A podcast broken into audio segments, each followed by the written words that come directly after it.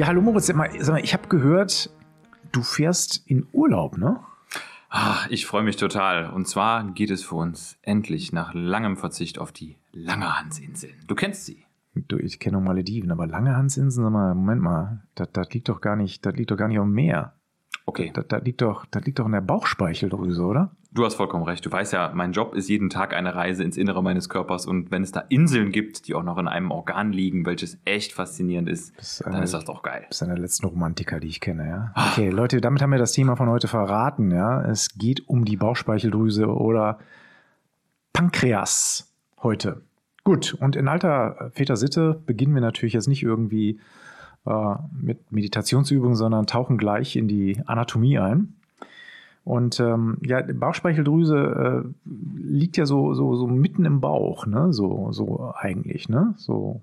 Total, total unterschätzt. Ne? Man glaubt ja immer, da liegen immer nur Leber und Magen und Darm und Omentum Maius, das große Netz. Aber tatsächlich als wirklich wichtiges Organ das Pankreas. Und ich betone nochmal ganz bewusst, das Pankreas, merkt euch das ein für alle Mal, ein Oberbauchorgan, was sich ja primär etwas linksseitig ventral der Wirbelsäule befindet und ja, da sein wirklich funktionell wichtiges Dasein fristet. Genau, nicht die Pankreas, nicht der Pankreas, sondern das Pankreas. Und im Bauchraum heißt dann aber auch nicht etwa intraperitoneal, also innerhalb des sozusagen der Bauchhöhle, ja, sondern retroperitoneal.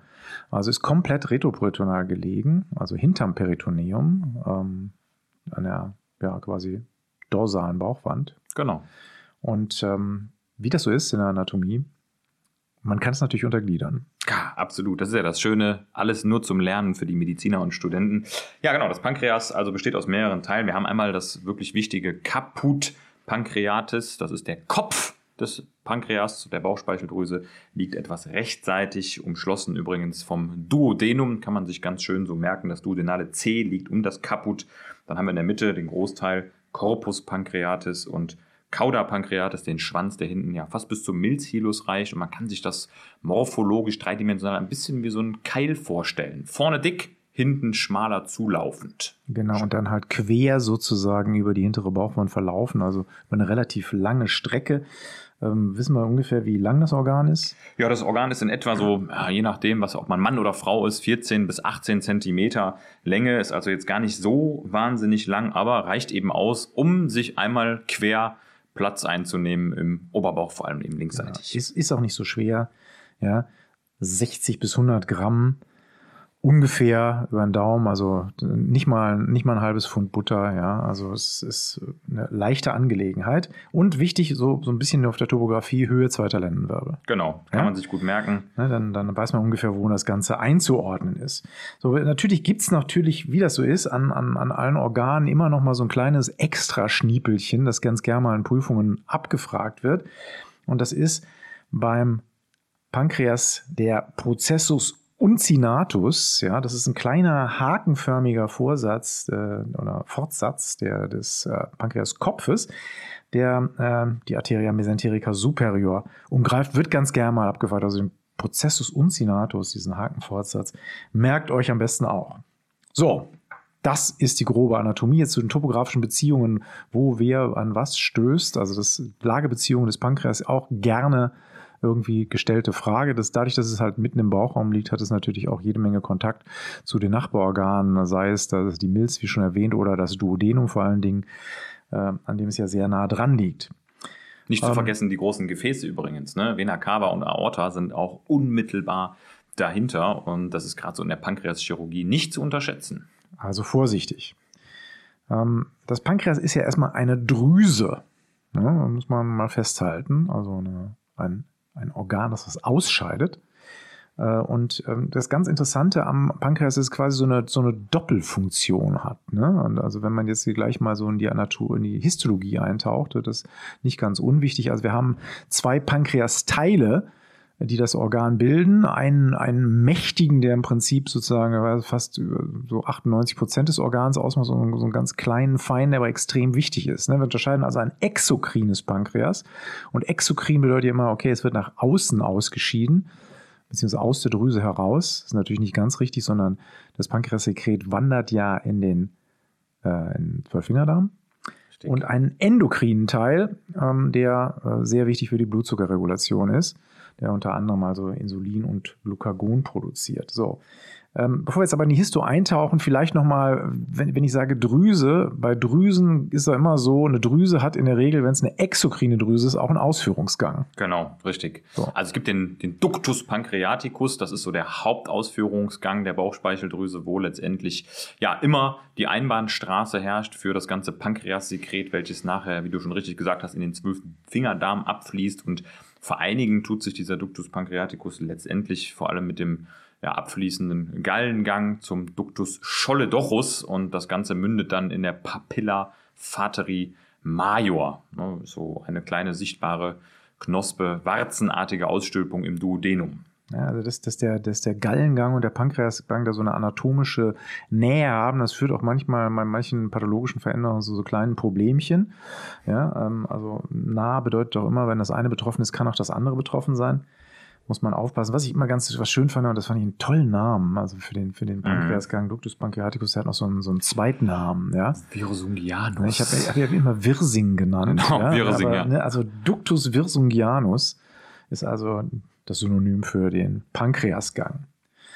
Okay, äh, Histo, ich schaue schon mit den Füßen, aber stopp, stopp, stopp, weil wir haben was vergessen. Wie jedes Organ muss das Pankreas natürlich auch mit Blut versorgt werden.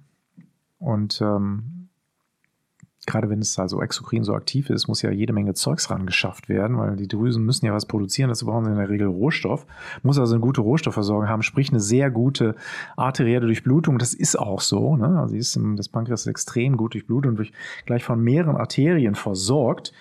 Und der Vater der Gefäßkunde, der der Vaskularisist. der, der, der, Der Vaskularisator. der, der Vascular Freak hier im Raum, das ist der, der Moritz und der wird uns jetzt mal erzählen, was die arterielle Versorgung des Pankreas ja, ausmacht. Genau, also vielleicht mal ganz einfach zum Initialmerken ne, aus dem Truncus celiacus und der Arteria mesenterica superior kommen so die Hauptäste für das Pankreas sehr gut durchblutet und jetzt kommen wieder so herrliche Zungenbrecher, deshalb äh, nehme ich mir jetzt mal wirklich Zeit, die zu artikulieren. Wir haben vor allem als hauptversorgende Arterien die Arteria pancreatico-duodenalis superior, die aus einer guten alten bekannten Arterie kommen, nämlich aus der A gastroduodenalis. Ihr erinnert euch äh, vielleicht, als wir die Leber besprochen haben ähm, und den Magen vor allem. Dann haben wir die Arteria pancreatico-duodenalis inferior und da ist jetzt eben vor allem Hauptherkunft die Arteria mesenterica superior. Deshalb ist das auch letztendlich hier eine Anastomose, die sich ausbildet, also aus dem Truncus celiacus und der Arteria mesenterica superior. Und nicht zuletzt haben wir auch exzellente Versorgung aus der Arteria splenica.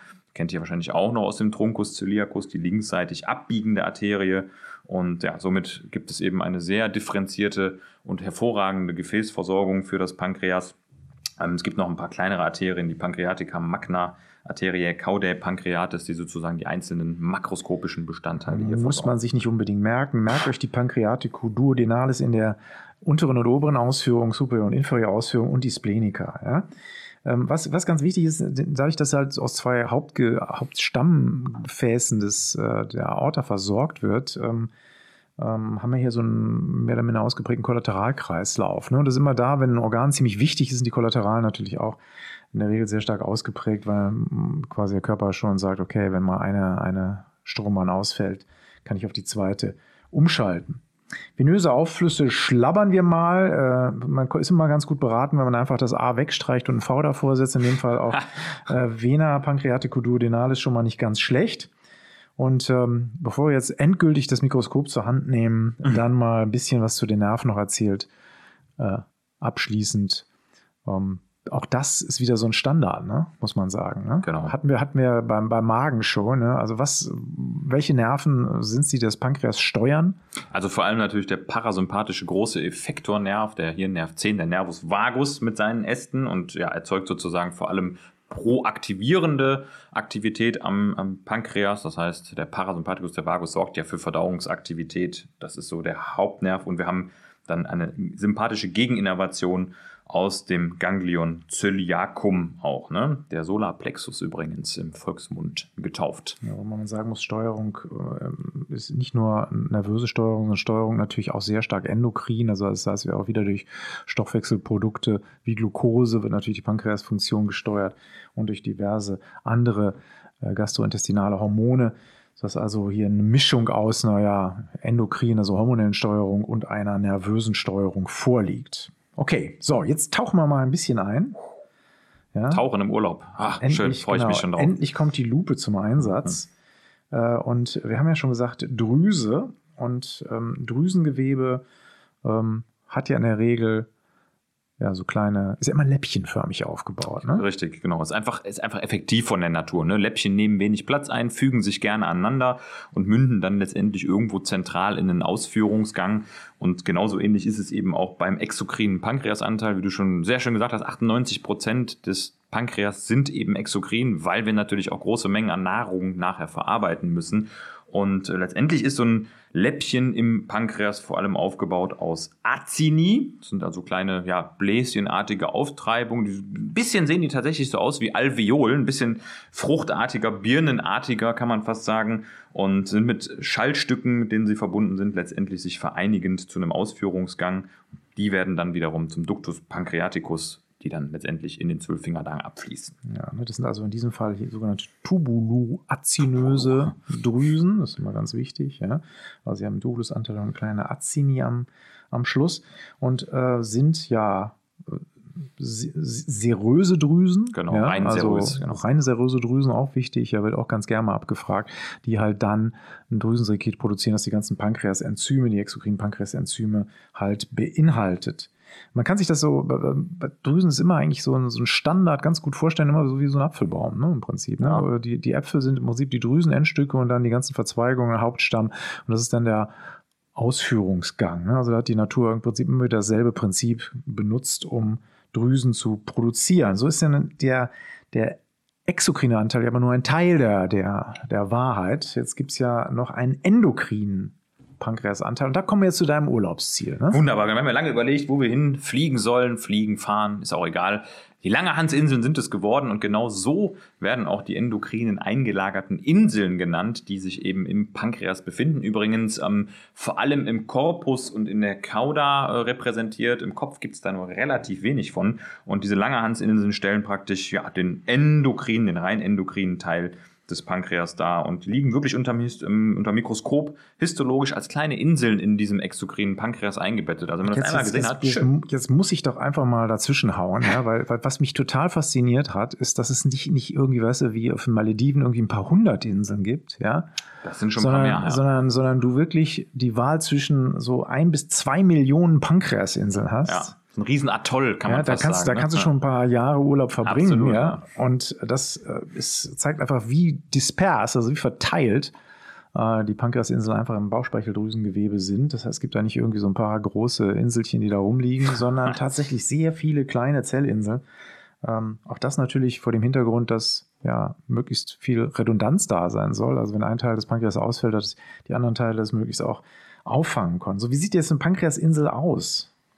Also wir haben letztendlich ja diese Langerhansinseln, die sich in sehr verschiedene Zellen differenziert, die sich auch eben unterschiedlich anfärben lassen, je nachdem, was sie auch produzieren. Und letztendlich sind das natürlich auch sehr, sehr gut kapillarisierte ähm, Zellinseln, die da im Pankreas liegen, weil, ne, wie man weiß, endokrine Funktion eines Organs braucht einen exzellenten Kapillaranschluss, damit dort eben auch die Hormone rasch in den Blutkreislauf kommen können. Und wir haben da eine Zelldifferenzierung, um es mal einfach zu sagen, haben wir die Alpha-Zellen, die Beta-Zellen, die Delta-Zellen, wir haben noch die PP-Zellen und es gibt sogar noch EC-Zellen. Moment, das ging jetzt ziemlich, das, das ging ziemlich schnell. Sag mal, diese Beta- oder B-Zellen, was, jetzt gehen wir die mal einzeln durch. Was produzieren die? Genau, also ich glaube, die Beta-Zellen sind die, das sind die Must-Know-Zellen. Also das sind sozusagen die Kommandozentralen des Pankreas. Da wird Insulin hergestellt. Übrigens kommt auch der Name wohl daher, ne? Also in der Insel produziert Insulin, nicht Insulana, sondern Insulin. Also unser ja eigentlich einziges blutzuckersenkendes Hormon, sehr potent.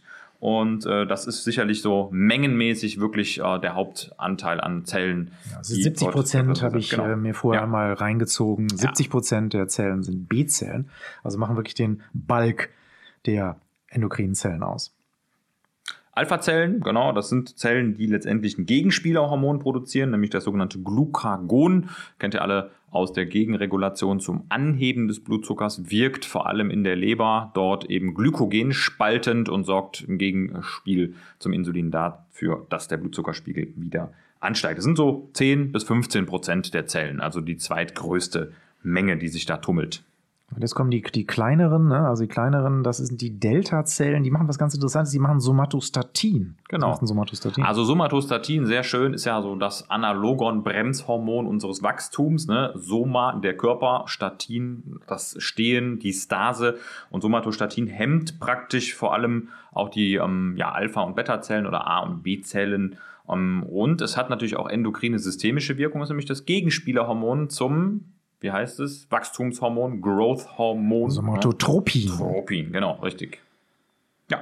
Gut, und dann last not least die PP-Zellen. Was, was, machen die? Genau, die ähm, sezernieren ein Polypeptid, was auch den Eigennamen Pankreas trägt, das pankreatische Polypeptid. Und das ist vor allem dazu da, um die exokrine Drüsenfunktion zu bremsen, damit da nicht ständig eben produziert wird. Ja, und jetzt könnt ihr euch das Ganze so vorstellen, diese, diese ganzen kleinen Zellchen sind halt mit Desmosomen und Gap Junctions wie üblich miteinander verbunden, damit die nicht auseinanderbröseln. Und was ganz interessant ist, damit das Zeug halt auch schnell ins Blut kommt, die ganzen Hormone, ja, ist das äh, Kapillarwert an dieser Stelle, die Kapillaren natürlich fenestriert. Ja, also hat kleine Fensterchen, damit halt die Hormone ganz schnell in die Blutbahn kommen, weil es darf da irgendwie nicht lange dauern, bis irgendwie Insulin, wenn, wenn jetzt mal einen, einen Schokoriegel euch reinhaut, das natürlich ist sowas. Nicht, ich, ich zum Beispiel beim Mittagessen so manchmal. Ne?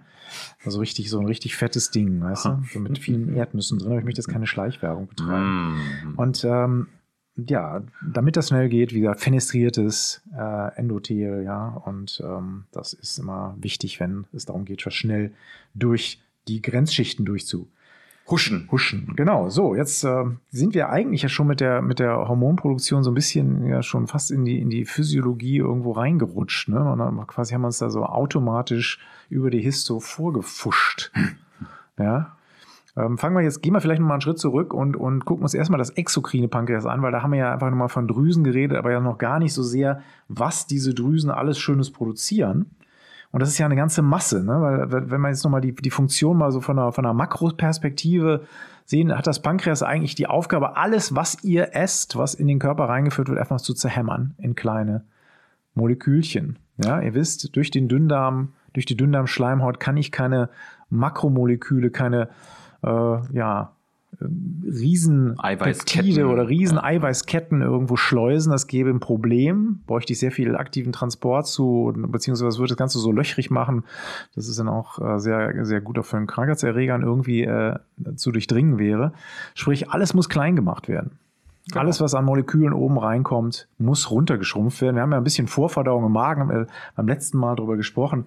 Und den Rest, den übernimmt jetzt tatsächlich das Pankreas dass jetzt alles, egal ob unsere drei großen, äh, ja, drei großen äh, Gruppen Fette, Kohlenhydrate und Eiweiße da reinkommen, alles wird ja, zertrümmert. Genau, also man muss erstmal vielleicht sagen, das Pankreas ist wirklich unverzichtbar. Ne? Also Verdauung funktioniert wirklich nur, wenn wir dieses Organ haben.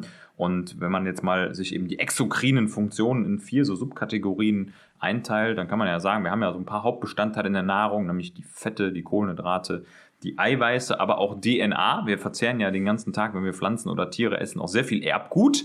Und da gibt es praktisch dann Proteasen, um Eiweiß zu spalten. Es gibt Glykosidasen, um eben Zucker, Kohlenhydrate zu spalten. Dann ganz wichtig die Lipasen zur Fettspaltung, die wirklich dort auch das Fett zerspalten und Nukleasen, die in der Lage sind, DNA und Erbgut eben abzubauen und auch für uns nutzbar zu machen. Ganz spannend. Ja, und da halt äh, Proteine sehr unterschiedlich aufgebaut sind, gibt es dann halt auch unterschiedliche Formen von Proteasen, klar. Ja, also Endopeptidasen, Exopeptidasen, die dann halt auch unterschiedliche Proteinformen adressieren können und beispielsweise ja auch so ein bisschen komplizierter zu knackende Moleküle äh, wie Elastin oder so dann halt auch runterzubrechen, weil sonst äh, wäre das ganze Verdauungssystem nicht sehr effizient, wenn ich von, von dem ja, Proteinen, die oben reingeworfen werden, eh nur 50 Prozent irgendwie behandeln kann.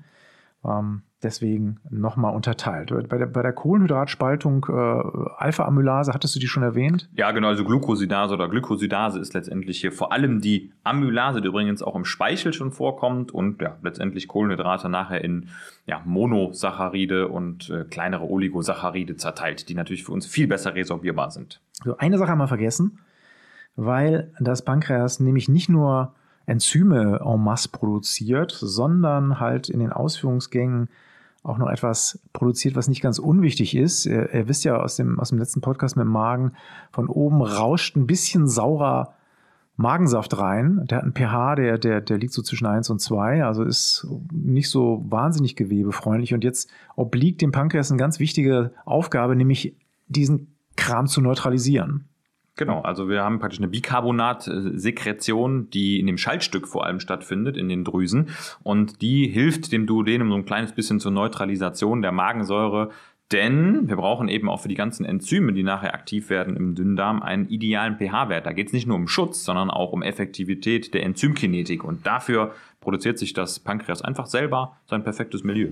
Genau, Besser geht's nicht. Damit schlägt das Pankreas quasi zwei fliegen mit einer Klappe ja zum ersten werden durch die Anhebung halt des pH-Werts dann die Enzyme aus dem Magen, also in erster Linie Pepsin halt dann auch inaktiviert, weil es dann sein ja, Optimum im sauren pH-Wert hat und gleichzeitig senkt es den pH-Wert halt oder steigert es den pH-Wert halt so weit ab, hoch, dass äh, halt die Enzyme, die im eher basischen Bereich dann irgendwie arbeiten, basisch nicht ganz, aber ist ja mal so nicht so sauren Bereich, ist besser formuliert, ja, genau. äh, dann ähm, entsprechend durch die Anhebung des pH-Werts optimiert. Ja, puh, da haben wir ja schon mal ein ganz schönes äh, Eckchen irgendwie weggearbeitet, ne?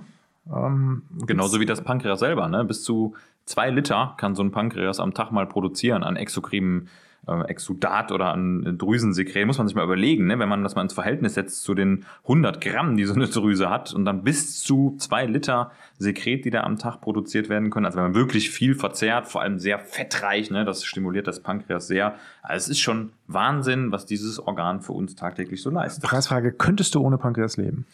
Du könntest, wenn du denn die Hormone und die entsprechenden Enzyme substituiert bekämst. Ganz ohne Pankreas und ohne Substitution keine Chance. Das ist tödlich.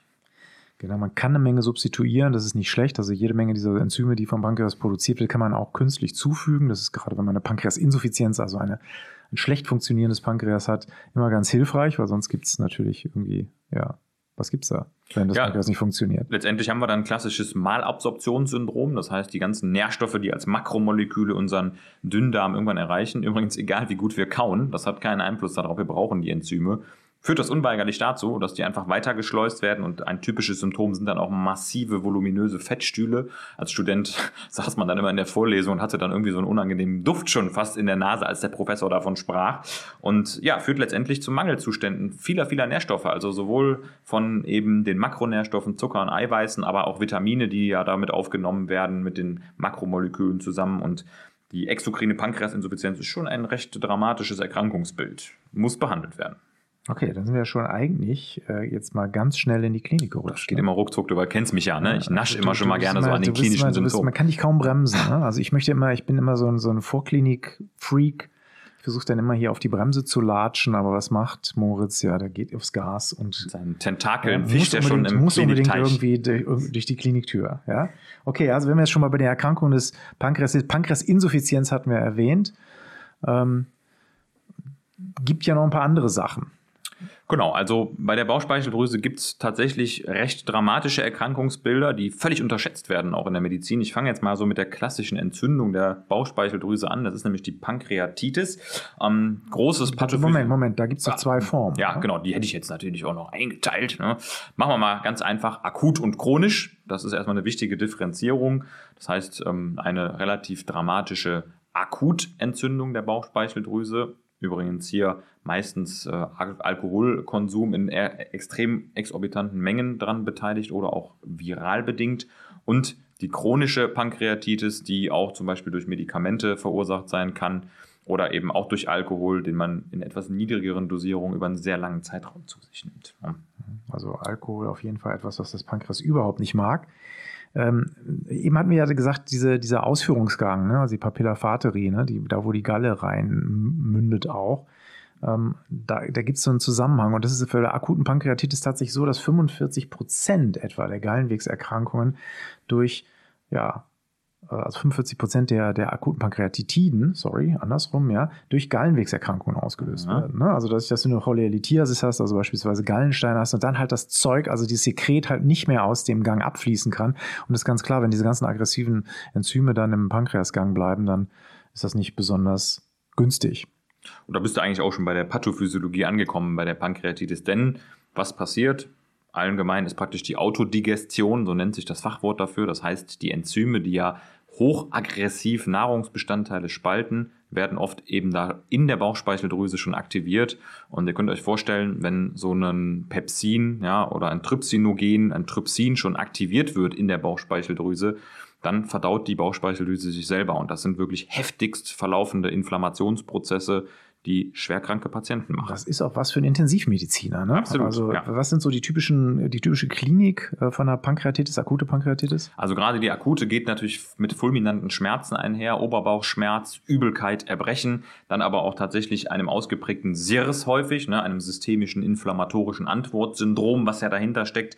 Das heißt, der Körper ja, feuert das Immunsystem an und das führt dazu, dass wir eben Tachykard, äh, Tachykade-Patienten vorfinden, die oft hypoton sind. Also Schock. Genau, Ja. das sind richtige Schockzeichen und das Ganze natürlich bis hin zum septischen Schock, wenn sich so eine Bauchspeicheldrüse dann akut noch super infiziert und Bakterien hier noch eine Rolle spielen. Also ich habe aus eigener Erfahrung da einen Patienten schon mal betreut über auf der Intensivstation 14 Wochen, sage und schreibe 14 Wochen, junger Patient ohne Vorerkrankung und das ist wirklich ein Erkrankungsbild, das äh, ist auch sehr häufig tödlich. Ne? Es gibt da den sogenannten Ranson Score, vielleicht hast du das auch schon mal gehört, das ist eine Initialeinteilung des Schweregrades, wo man die ersten 48 Stunden des Patienten beurteilt, so anhand der Herzfrequenz, anhand der Laborwerte, die so auftreten. Und das ist wirklich dramatisch, wie häufig da ein schlechter Score eben auch mit dem Langzeitüberleben korreliert. Also Wahnsinn, da war ich sehr beeindruckt, sehr dramatisches Erkrankungsbild.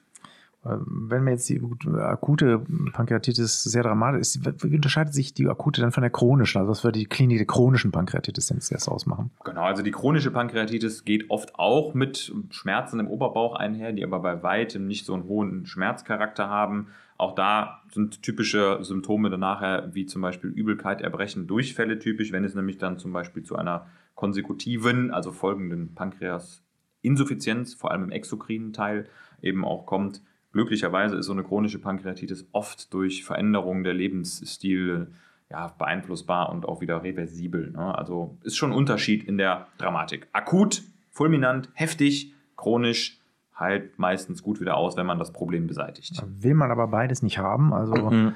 deswegen auch ganz vernünftig irgendwie auf Alkohol weitgehend zu verzichten. Er ist nicht, ist, nicht nur, ist nicht nur fürs Gehirn äh, doof, sondern auch fürs Pankreas und die Leber. Mhm. Also als verantwortungsvolle Mediziner von morgen, ja, lass die Finger vom Biergläschen. Ganz genau. Gut, dann haben wir noch neben, der, neben den Entzündungen natürlich meistens Tumoren. Ja, und äh, Pankreaskarzinom, habe ich jetzt gehört, ist so ein, so ein, so ein malignes Geschwulst, das man auf keinen Fall haben möchte. Ne? Weil, weil was zeichnet das Pankreaskarzinom aus? Ja, absolute Spätsymptome. Das heißt, in einem sehr fortgeschrittenen Stadium macht sich so ein Tumor erst bemerkbar, denn das Pankreas hat erstmal viel Platz für so einen Tumor. Das wächst so munter vor sich hin, das Karzinom äh, im Retroperitoneum. Und meistens ist dann zum Beispiel der schmerzlose Ikterus so ein Frühzeichen. Das heißt, äh, ein Abfluss des, der Gallenflüssigkeit, Abflusshindernis. Und wenn es so weit gekommen ist, ist meistens oft schon ein sehr großer Befund mit Infiltration von Gefäßen, von Darm, von Leber, von Gallenwegen vorhanden. Und äh, deshalb ist auch die Sterblichkeit des Pankreaskarzinoms so hoch. Deshalb ist hier Früherkennung das A und O. Ja. Ähm, sage und schreibe tatsächlich nur bei 15 bis 20 Prozent der Patienten überhaupt eine Operation möglich. Mhm, das heißt, also wenn es genau. entdeckt wird, kann man also beim, bei wirklich einem Fünftel überhaupt was machen, ähm, weil der Rest dann tatsächlich schon so in fortgeschrittenen Tumorstadien ist, dass man einfach nicht mehr intervenieren kann. Ganz, ganz bekannter äh, Patient Steve Jobs ne? Ja, hatte genau, ein Pankreaskarzinom, ja. ist dann auch ja relativ äh, schnell gestorben, als es dann Ja. äh, bei ihm diagnostiziert wurde. Ähm, man weiß eine ganze Menge mittlerweile über das Pankreaskarzinom, ähm, auch molekular, äh, biologisch. Ne, da gibt es eine ganze Menge An Onkogene, die da eine Rolle spielen, zum Beispiel krass oder H2 neu. Also man geht ja auch heute dazu über, weit das, ja, doch ein bisschen genauer hinzugucken. Was ist denn für ein Tumor? Ja, macht dann halt auch äh, tatsächlich äh, DNA-Bestimmungen äh, der Tumorzellen, um zu gucken, also was ist denn jetzt kaputt, um dann halt auch mit speziellen Chemotherapeutika äh, dann da tätig zu werden. Ne? Denn der, die, die Entfernung des Pankreas, ne, das ist so diese, diese, diese Wahnsinnsoperation, die da von, von Bauchchirurgen gemacht werden. Der, die Wippeloperation, genau. das ist jetzt auch kein Spaziergang. Ne? Nee, also das ist mit, mit das Größte, was man wirklich im intraabdominellen Bereich machen kann. Also sprich eine Entfernung der Bauchspeicheldrüse komplett mit Teilresektion des Magens, der Gallenblase, des Gallengangs. Es sind sehr viele Rekonstruktionen nötig. Vier Anastomosen müssen in der Regel geben genäht werden und äh, habe schon oft solche Operationen betreut. Das sind Operationen von sechs bis acht Stunden dauern und einen recht langen Intensiveraufenthalt. Ja, die dann auch eine relativ hohe Operationsletalität haben, wenn man nicht ganz verschweigen soll, trotz aller Fortschritte, die äh, die Medizin gemacht hat. Gut, dann haben wir Pankreaskarzinom, Pankreatitis. Gibt es noch irgendwelche Krankheiten, die jetzt von, von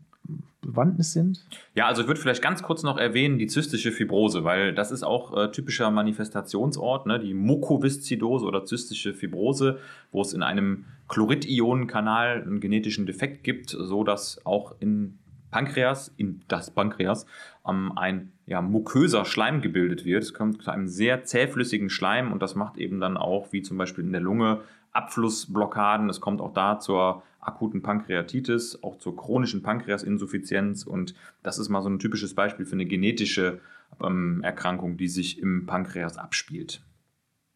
Du, ich habe gehört, du musst jetzt gleich zum Flughafen. Ne? Oh, also, du hast vollkommen ja, recht. Also, ich muss nämlich fliegen. Ja, also dann, dann, dann wollen wir heute mal das Pankreas mal relativ, relativ kurz gestalten. Ja, denn äh, der Moritz muss jetzt ja sein, seinen Flieger kriegen, um dann seine Schnorchelkurse auf den Langehansinseln ah, zu absolvieren. Äh, ja, ich hoffe, ihr habt ein bisschen was mitgenommen und äh, ja, bis zum nächsten Mal. Thema Denkmonster aus. Absolut. Und trink nicht so viel Alkohol.